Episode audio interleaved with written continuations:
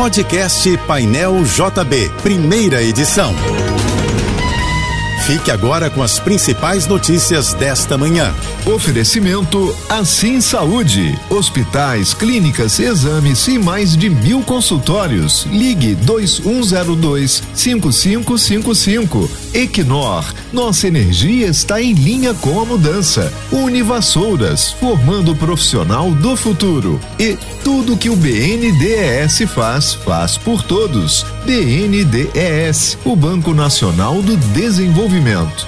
A árvore de Natal da Lagoa vai voltar este ano com uma parceria entre o governo do estado e a Light. A estrutura, pela primeira vez, deixará de ser flutuante e ficará em um ponto fixo no Lagum. Com 35 metros de altura, metade do tamanho da última árvore flutuante do Natal de 2019, a deste ano ficará iluminada até o dia 2 de janeiro. O Rio vai ter uma sexta-feira de sol, mas com tempo parcialmente nublado, segundo o Instituto Nacional de Meteorologia.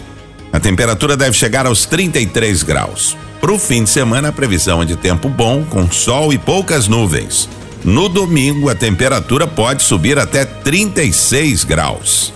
Israel anunciou a retomada das operações de combate contra o Hamas após acusar o grupo palestino de violar o acordo de trégua nesta sexta-feira.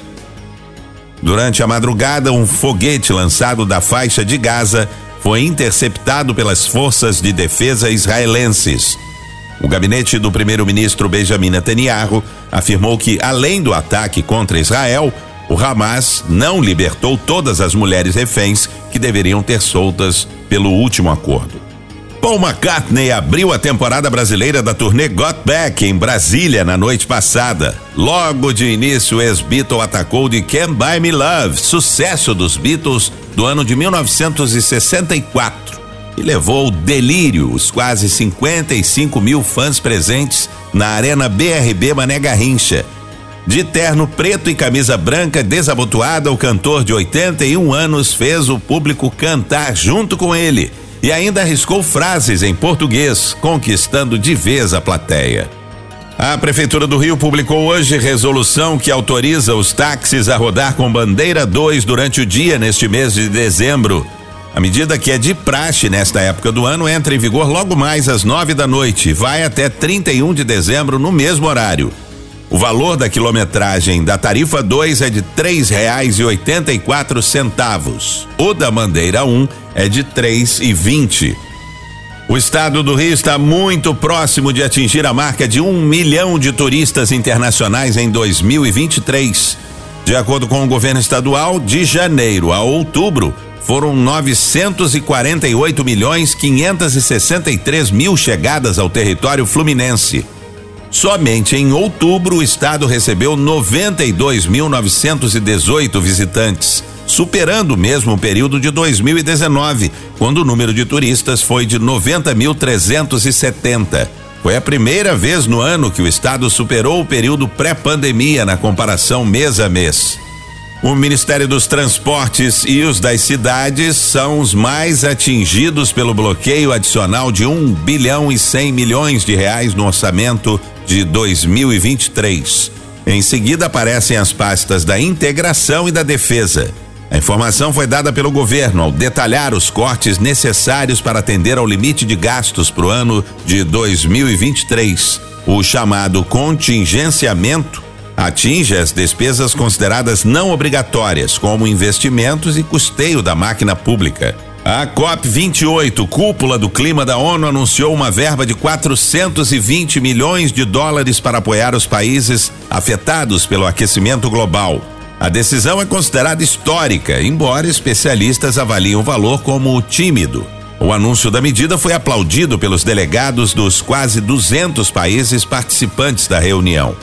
O Tribunal de Justiça do Distrito Federal absolveu em segunda instância o ex-governador Agnelo Queiroz numa ação de improbidade em que ele era acusado de obter favores de construtoras por meio de superfaturamento na obra do estádio Mané Garrincha.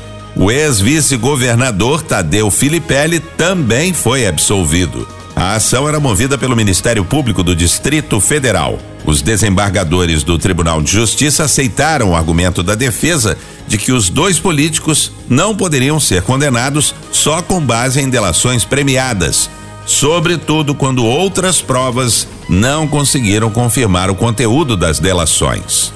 O Supremo Tribunal Federal decidiu por nove votos a um autorizar o governo a regularizar o pagamento dos precatórios que são dívidas decorrentes de decisões judiciais sobre as quais não é mais possível recorrer.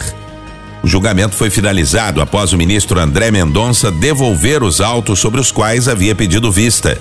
Com essa decisão, o governo pagará 95 bilhões de reais do estoque de precatórios represado nos últimos anos, por meio de crédito extraordinário ainda em 2023. A decisão elimina o teto de pagamentos a cada ano criado no governo passado. Com isso, os pagamentos dos precatórios também serão regularizados nos próximos anos. Você ouviu o podcast Painel JB, primeira edição.